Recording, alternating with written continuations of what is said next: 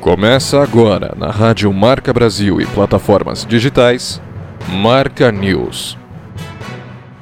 E estamos no ar com mais um Marca News aqui na sua Rádio Marca Brasil, agora ao meio-dia. Muito obrigado pela sua audiência na rádio ou no horário que você bem entender pelo seu tocador de podcast favorito. Aqui quem vos fala é Bruno Machado. Muito obrigado pela sua audiência e nós vamos juntos nos próximos 30 minutos conferir tudo que foi notícia nessa semana, semana que foi muito movimentada. Teve Lula, teve Dilma, teve família real, teve pandemia, teve muita coisa. Mas antes da gente entrar nos pormenores, para a gente entrar em tudo que rolou, eu queria lembrar que você aí do outro lado pode ajudar a contribuir com o Marca News. Você pode ajudar a fazer o Marca News. Para isso, basta você procurar por arroba Marca News no PicPay. Você que não tem o PicPay, é só ir na sua loja de aplicativo do celular, Apple Store ou Play Store, procurar por PicPay. Instalou, depois é só você procurar por Marca News no aplicativo e lá deixar a contribuição que você achar necessária. Do centavo ao milhão, você vai estar tá ajudando com que façamos sempre um jornalismo de qualidade, um jornalismo independente, que a gente traga todo final de semana para você esse boletim completo de tudo que movimentou o Brasil e o mundo. Desde já, muito obrigado pela sua contribuição. Marca News Brasil.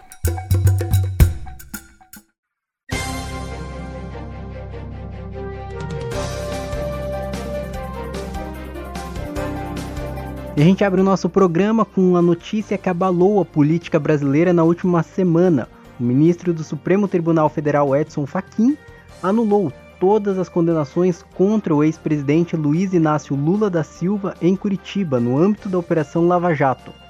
Decisão vale para as condenações de Lula no caso do triplex do Guarujá, no caso do sítio em, Atimba, em Atibaia e no caso do Instituto Lula. Os casos serão julgados novamente, mas pelo Tribunal Regional Federal de Brasília, não mais o de Curitiba. Lula agora é considerado elegível para 2022, pois deixou de ser ficha suja. Na última terça-feira, o ex-presidente petista deu uma entrevista coletiva na qual afirmou que não pensa em candidatura neste momento, mas afirmou uma série de mudanças, como na política de preços da Petrobras, caso o PT seja eleito. Devido ao aumento no número de casos e mortos por Covid-19, o governo estadual decretou fase emergencial, a mais restritiva do Plano São Paulo. Nova fase impõe toque de recolher das 5 às 8 da, das 5 da manhã às 8 da noite e suspende a realização de cultos e atividades religiosas em templos, igrejas e semelhantes. No futebol, o Campeonato Paulista será paralisado nesta semana que se inicia. O funcionamento de bares e restaurantes será autorizado apenas por drive-thru, isso das 5 da manhã às 8 da noite, ou delivery. Lojas de materiais de construção deixam de ser considerados como serviço essencial e devem fechar as portas. Em 53 municípios de São Paulo, a capacidade de ocupação de leitos chegou a 100%, ou seja, leitos de UTI em 53 municípios de São Paulo estão totalmente cheios, não tem mais leito de UTI nesses municípios. A taxa de ocupação de leitos do estado como um todo é de 87%, à beira de um colapso. Para deixar isso mais claro para você que me escuta, isso significa que em 53 municípios de São Paulo, se o seu vô que tem diabetes ou a sua avó passa mal e precisa de um atendimento médico, ou a sua mãe que tem problema do coração, o seu pai precisa de um pronto-socorro, uma emergência, precisa ficar internado. Talvez você se envolvendo num acidente de carro, ou não precise ir muito longe, caso você tenha uma apendicite. Em 53 municípios de São Paulo, não tem leito para socorrer seu avô, sua avó, sua mãe, seu pai, você. Não tem leito. Em Ribeirão Pires, essa semana, quatro pessoas morreram de Covid-19 na fila por um leito. Eles morreram aguardando, eles morreram na fila. Então, é um momento muito crítico da pandemia, é um momento que é uma guerra de um inimigo invisível na qual estamos perdendo. É um momento de nos guardarmos, é um momento de ficarmos em casa, em segurança. E se você souber de alguma festa clandestina, alguma aglomeração ilegal, alguma balada, nesse momento da pandemia, você que está em São Paulo, não hesite em ligar para o telefone 0800 771 3541 ou 3065 4666. Repetindo, 0800 771 3541 ou 3065 4666. É o momento de nos cuidarmos. Vamos ficar em casa.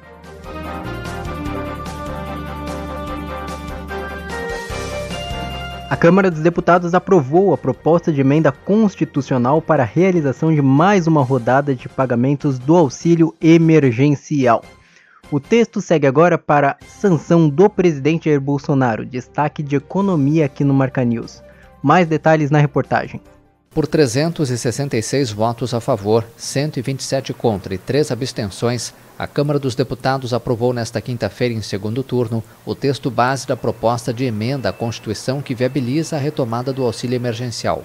A chamada PEC emergencial também cria mecanismos de contenção dos gastos públicos, o texto deverá ser sancionado pelo presidente Jair Bolsonaro.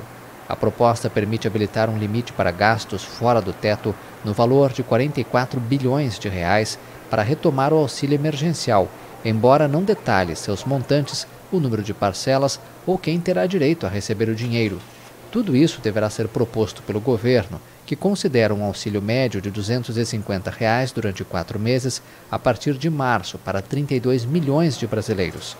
As cifras são inferiores às do ano passado, quando o auxílio de 600 reais entre abril e setembro e 300 reais entre setembro e dezembro ajudou 68 milhões de brasileiros, quase um terço da população.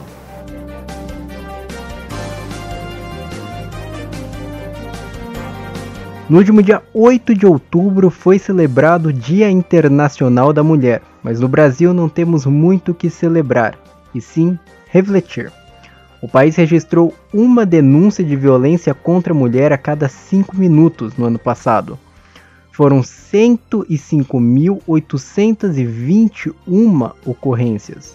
Do total, 72% foram denúncias de violência doméstica e familiar com morte, lesão, sofrimento físico, abuso psicológico e sexual. Outros 28% foram de descumprimento de direitos civis, políticos, como situação análoga à escravidão, tráfico de pessoas e cárcere privado. As denúncias podem ser feitas pelo Disque 100 e Ligue 180. Os dados são do Ministério da Mulher, Família e Direitos Humanos.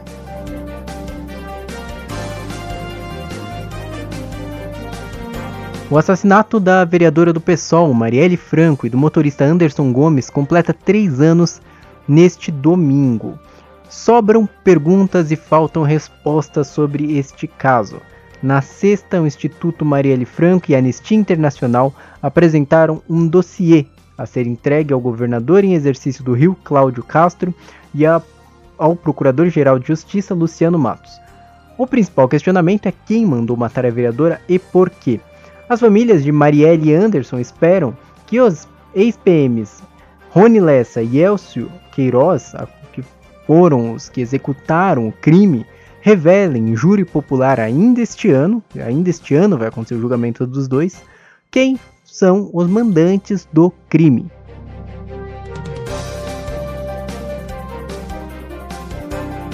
O Maracanã pode passar por uma mudança de nome. E a verdade é que o estádio nunca se chamou Maracanã. Mais detalhes sobre essa história toda a gente confere na reportagem. O Maracanã poderá passar a ser chamado de Rei Pelé. Na última terça-feira, deputados da Assembleia Legislativa do Rio de Janeiro aprovaram a mudança do nome do estádio de jornalista Mário Filho para Edson Arantes do Nascimento, Rei Pelé. Agora, o governador interino Cláudio Castro tem 15 dias para sancionar o projeto. O nome oficial do estádio atualmente é Jornalista Mário Filho, em homenagem ao lendário cronista esportivo brasileiro que ajudou a dar ao futebol uma devoção quase religiosa no país. De acordo com o projeto de lei, o nome de Mário Filho seria preservado para o complexo esportivo que inclui o estádio, ginásio, complexo de atletismo e parque aquático. Para os brasileiros e para o resto do mundo, o estádio é conhecido simplesmente pelo nome do bairro carioca que o abriga, Maracanã. O estádio já foi palco de jogos históricos, incluindo as finais das Copas do Mundo de 1950 e 2014, assim como palco das cerimônias de abertura e encerramento dos Jogos Olímpicos de 2016. Inaugurado no dia 16 de junho de 1950, o Maracanã completou 70 anos em 2020.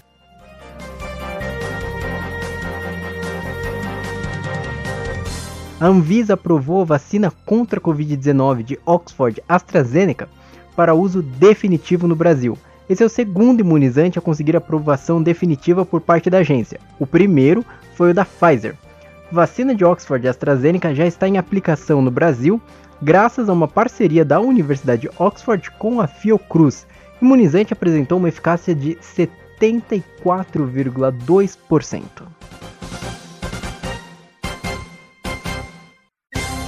Um jovem de 18 anos saiu de sua cidade em Gravataí, no Rio Grande do Sul, e foi de ônibus até São Paulo para conhecer uma jovem com quem namorava pela internet há cerca de dois anos. O problema é que, chegando na rodoviária, a jovem nunca apareceu e Matheus Quadro ficou três dias no terminal apenas bebendo água, após não conseguir contato nenhum com a moça. O jovem mora com uma madrinha em Gravataí e não conseguiu entrar em contato com a parente. Também não tinha dinheiro para voltar para casa. O rapaz então ligou para o seu instrutor do, programa, do Programa Educacional de Resistência a Drogas e à Violência, o PROED, da Polícia Militar. Olha como é importante fazer PROED. PROED é o programa, PROED é a solução. O instrutor então acalmou o rapaz, acionou a Polícia Militar de São Paulo, que localizou o Matheus e o alimentou. Uma vaquinha foi realizada pela PM de São Paulo e do Rio Grande do Sul para que Mateus conseguisse voltar para casa. A Brigada Militar recebeu Mateus em Gravataí e o caso tomou tanta repercussão que o jovem conseguiu um emprego em uma rede de supermercados da cidade. Ainda bem que essa história teve um final feliz até, né?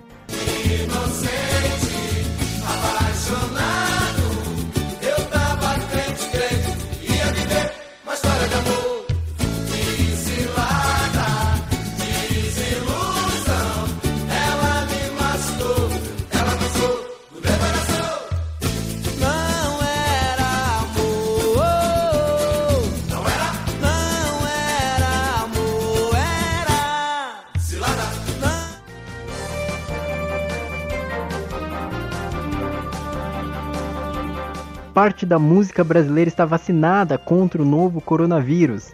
Gilberto Gil foi imunizado na última semana, assim como Caetano Veloso e Chico Buarque. Confira mais detalhes.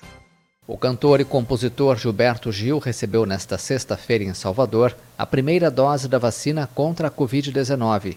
Ele foi imunizado com a Coronavac, Gilberto Gil, de 78 anos, recebeu a primeira dose do imunizante poucos dias depois de seus colegas Caetano Veloso e Chico Buarque terem sido vacinados no Rio de Janeiro. O Brasil vive o pior momento da pandemia com aumento de mortes e casos, lenta campanha de vacinação e um sistema de saúde à beira do colapso. Mais da metade dos 26 estados e o Distrito Federal tem mais de 80% de ocupação dos leitos em suas unidades de terapia intensiva. De acordo com dados divulgados nesta sexta pelo Ministério da Saúde, o país registrou pelo terceiro dia seguido mais de 2 mil mortes em 24 horas. Foram 2.216 óbitos devido à Covid-19.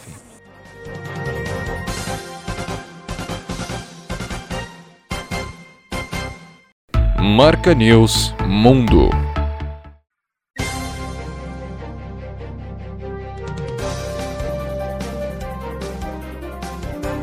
Mais um sequestro de estudantes aconteceu no noroeste da Nigéria.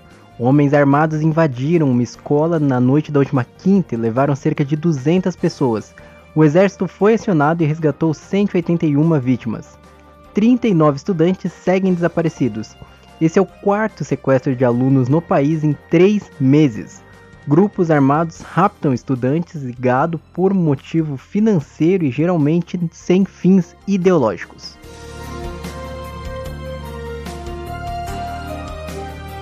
A Netflix começou a testar um recurso para proibir o compartilhamento de contas. Alguns usuários se depararam recentemente com uma mensagem na TV que dizia que para continuar assistindo era preciso comprovar que o conteúdo estava sendo usado por alguém no mesmo endereço de IP do assinante.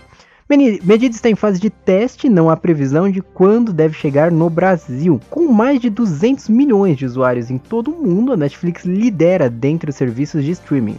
Mas o novo recurso pode aumentar o cancelamento de assinaturas e o crescimento da pirataria. Já era, a casa caiu, hein?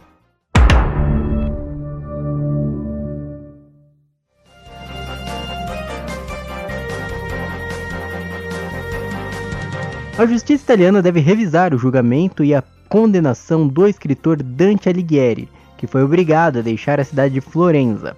A revisão do julgamento ocorre cerca de 700 anos após a morte de Dante. Mais detalhes a gente confere na reportagem.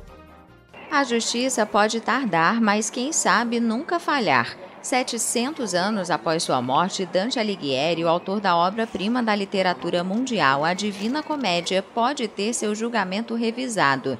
O poeta supremo, como costuma ser chamado, teve que ir para o exílio e deixar Florença em janeiro de 1302, após um confronto sangrento entre duas facções rivais.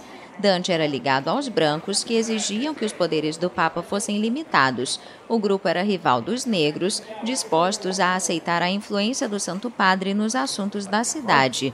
O apoio de Dante aos brancos rendeu a princípio uma multa e mais tarde a condenação à morte.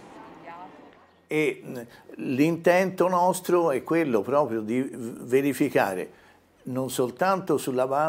Nossa intenção é verificar, não só com base nos princípios jurídicos hoje universalmente reconhecidos, mas também com base na lei neste momento. Queremos determinar se foram sentenças proferidas depois de um julgamento justo ou se, pelo contrário, são convicções políticas para eliminar um adversário inquietante, como Dante foi para a facção negros daquela época. Eliminar um adversário eh, scomodo, qual era Dante eh, per i guelfi neri dell'epoca.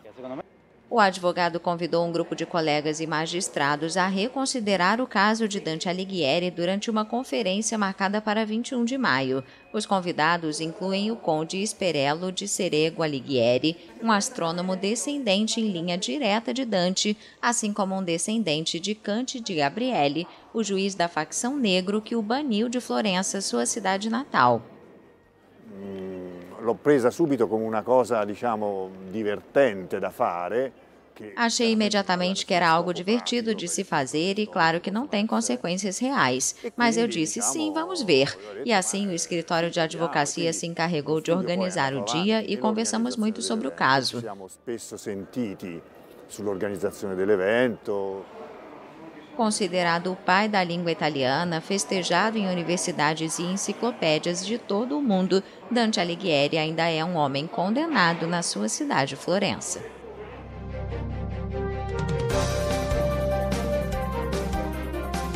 Nessa semana que passou, um desentendimento familiar chocou o mundo. E não foi em qualquer família, foi na realeza britânica. O príncipe Harry e a duquesa Meghan Markle deram uma entrevista à apresentadora de televisão americana Oprah Winfrey, na qual trataram de temas relacionados a racismo, saúde mental e pressão dentro da vida na realeza. Essa foi a primeira grande entrevista do casal após decidirem deixar a família real britânica. Um dos pontos mais chocantes da conversa foi o relato de Meghan sobre a preocupação de um membro da família real com a cor da pele do seu filho com o príncipe Harry, os dois não citaram nomes, mas deixaram claro que essa questão foi levantada por um membro da família real. Meghan também disse que se sentia tão pressionada que pensou em tirar a própria vida no tempo que viveu na realeza. A duquesa chegou a informar o palácio que necessitava de ajuda psicológica, mas nada foi feito. Harry disse que durante disse durante a entrevista que seu pai ficou um bom tempo sem atender suas ligações desde quando anunciou a renúncia à realeza, e que seu pai e seu irmão William estão presos em papéis que não conseguem deixar. A entrevista expôs uma ferida na família da Rainha Elizabeth II, o racismo.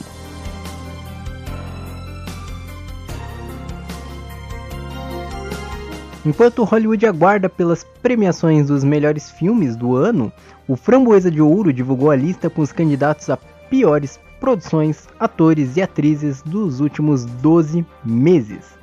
Dentre os destaques dos piores filmes estão Dolittle, com Robert Downey Jr., que foi inclusive indicado ao prêmio de pior ator, e 365 Dias, a produção erótica da Netflix, Premiação ainda conta com as categorias Pior Dupla, com destaque para Robert Downey Jr. e seu sotaque galês nada convincente, e Adam Sandler e sua voz irritante cara de burro, no filme Halloween do Ruby, também da Netflix.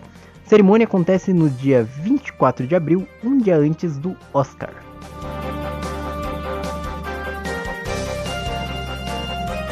A prefeitura de Minneapolis entrou em acordo para indenizar a família de George Floyd, um homem negro morto em maio do ano passado após ser sufocado por um policial branco. O governo da cidade irá pagar 27 milhões à família da vítima. Derek Chauvin, o policial que matou Floyd, será julgado nesta semana que se inicia. O agente pagou fiança e aguarda o julgamento em liberdade.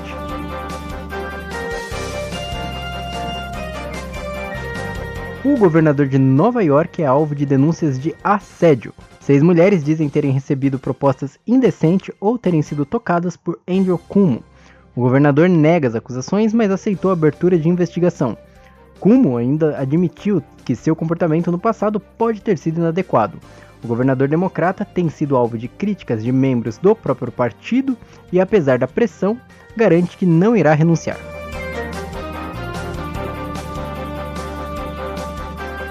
Com a pandemia do novo coronavírus, a Organização Mundial da Saúde alerta para o aumento da fome no planeta. Confira na reportagem. Os impactos climáticos e a pandemia da Covid-19 alimentam o risco de milhões de mortes pela fome no mundo. A afirmação é do chefe da ONU, Antônio Guterres. Durante uma reunião do Conselho de Segurança sobre o vínculo entre fome e segurança, Guterres disse que em cerca de 30 países, mais de 30 milhões de pessoas estão a um passo de serem declaradas em situação de fome. Tenho uma mensagem simples: se você não alimenta as pessoas, alimenta o conflito, afirmou o secretário-geral da ONU.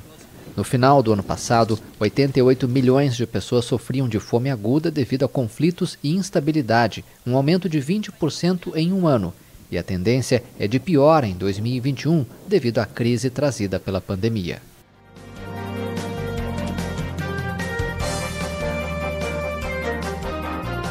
A República Democrática do Congo enfrenta o surgimento de um novo caso de ebola. O diagnóstico surge três meses após o país ter decretado o fim da epidemia que enfrentava em meio à pandemia de Covid-19. O país tem mais de 23 mil casos de Covid-19 e mais de 600 mortos, o Ministério da Saúde do Congo confirmou o caso de uma mulher que faleceu e apresentava sintomas de ebola. O último surto da doença durou quase dois anos e causou a morte de mais de duas mil pessoas. Número só não foi maior graças à aplicação de vacinas contra a ebola.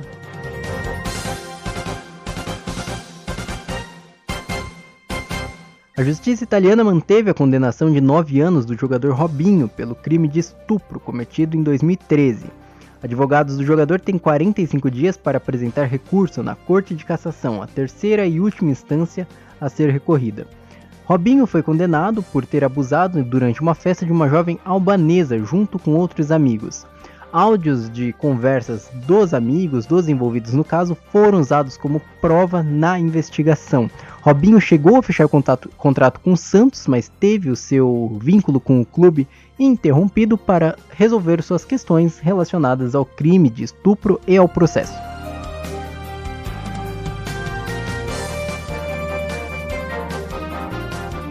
O Comitê Olímpico Internacional fechou acordo com a China para vacinar todos os atletas que irão para os Jogos Olímpicos e Paralímpicos de Tóquio neste ano e para os Jogos Olímpicos de Inverno no começo do próximo ano em Pequim. Segundo o presidente do COI, a entidade vai lidar com os gastos para que os atletas sejam imunizados. Dirigentes do comitê garantem a realização dos Jogos Olímpicos neste ano.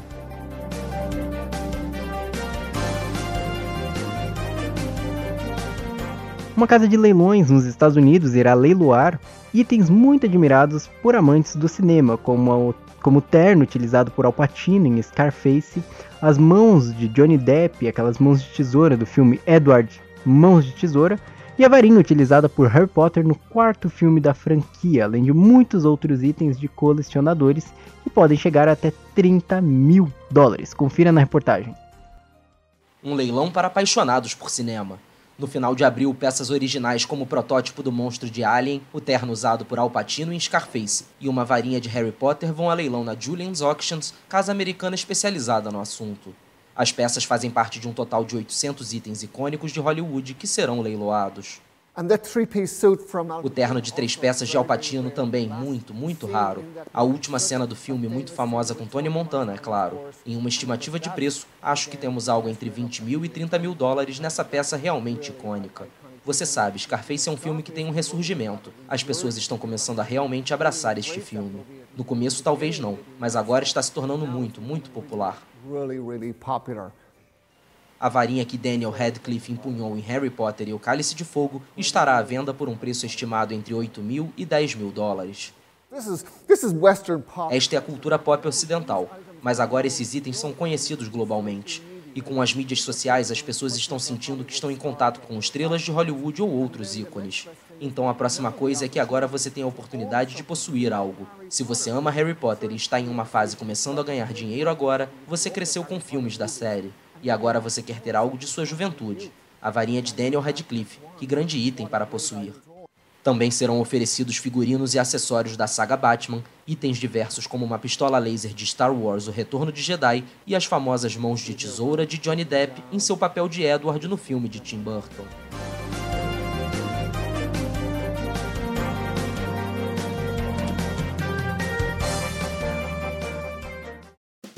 Marca News Dica Cultural.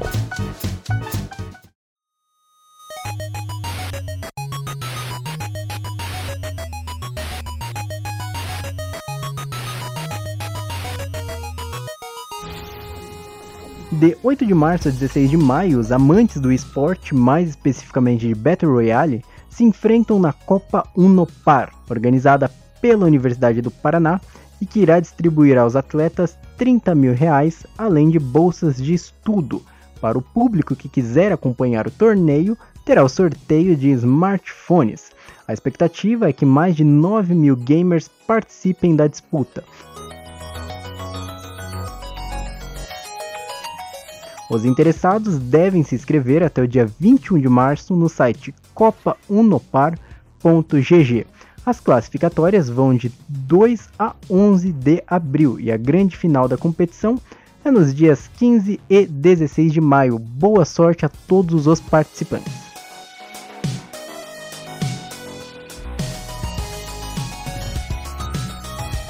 E com isso encerramos mais um Marca News. Muito obrigado pela sua audiência até aqui.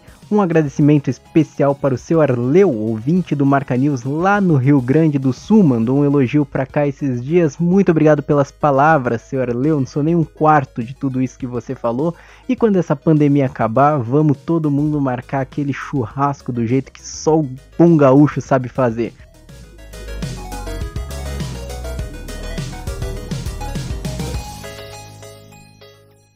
Muito obrigado para você que ouviu até aqui. Marca News que tem roteiro, direção de co conteúdo e produção de Bruno Machado, assim como apresentação. Se cuide, fique em casa, um forte abraço e até semana que vem. Tchau, tchau.